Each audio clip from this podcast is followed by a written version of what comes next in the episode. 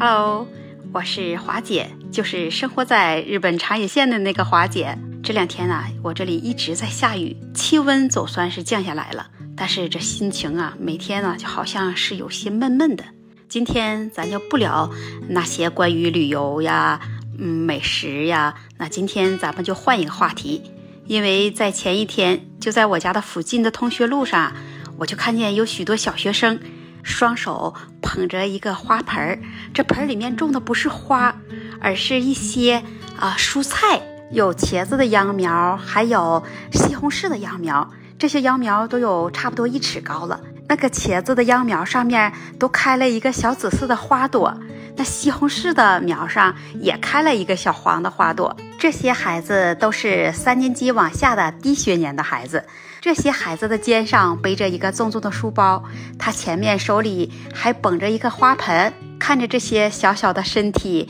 走起路来非常的吃力。这些蔬菜的苗都是从学校搬回来的，搬回自己的家中。这些蔬菜苗，这孩子们搬回家中，可不是把它们当做花或者盆景来观赏的，那是用来做什么的呢？啊，怎么会出现这样的场景呢？带着这些疑惑，那今天花姐就来跟你聊聊在日本的小学校里，他们教育培养孩子的方式这个话题。因为花姐每年都会去小学校里去参观几次，有的是参观他们的教学课，有的时候是参观他们的手工课。在夏天，花姐还会去参观他们学校的游泳课，有时也会参加一些他们的文化课。这游泳课可是小学生们的体育运动项目之一。因为日本是个岛国，这里也是地震多发区，所以他们对游泳这项训练非常的重视。在日本的小学校，每年都会让一些孩子来体验各行各业的活动。一年级开始就种菜体验观察，首先把蔬菜的种子种在类似的花盆里，然后从它长出幼苗到开花结果的生长过程。二年级和三年级的小学生就不让他们种蔬菜苗了，然后学校会给他们发放一些昆虫的幼虫，让他们从小来抚养，比如说是蝉，还有一些幼虫的卡布多姆西，也就是我们国内的独角仙的幼虫，让孩子们自己观察虫幼虫生长变化的周期和过程。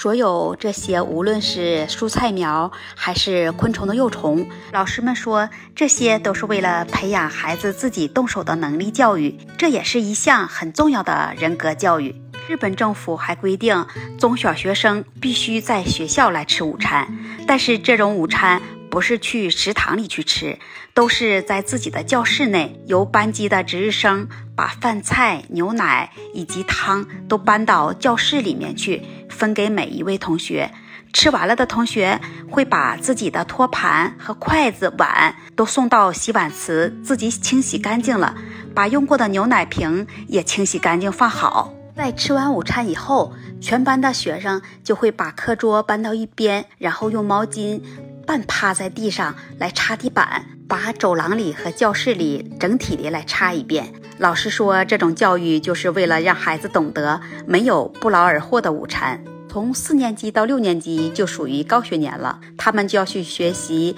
水稻怎样去种植，怎样去收获，让这些孩子们懂得知道粮食是来之不易的，不要随意去糟蹋，也不要随意去浪费。这些孩子还要去参观体验不同的岗位，比如去超市里去体验如何去接待顾客，再到消防署去深度了解一些消防的重要知识。学生如何来拨打急救的电话，还会去参观一下警察署，让孩子们了解一些法律知识。再参观一下关押犯罪分子的房间，知道将来违法的后果就是被关押在这里，没有人身自由。让我记忆最深的就是有一次，我参观了小学六年级的一堂畅谈梦想的课，每一个孩子都会讲自己将来的梦想职业，用电脑做成的图片，用投影的方式，自己一边播放，自己一边解说，让参观者们边听边看。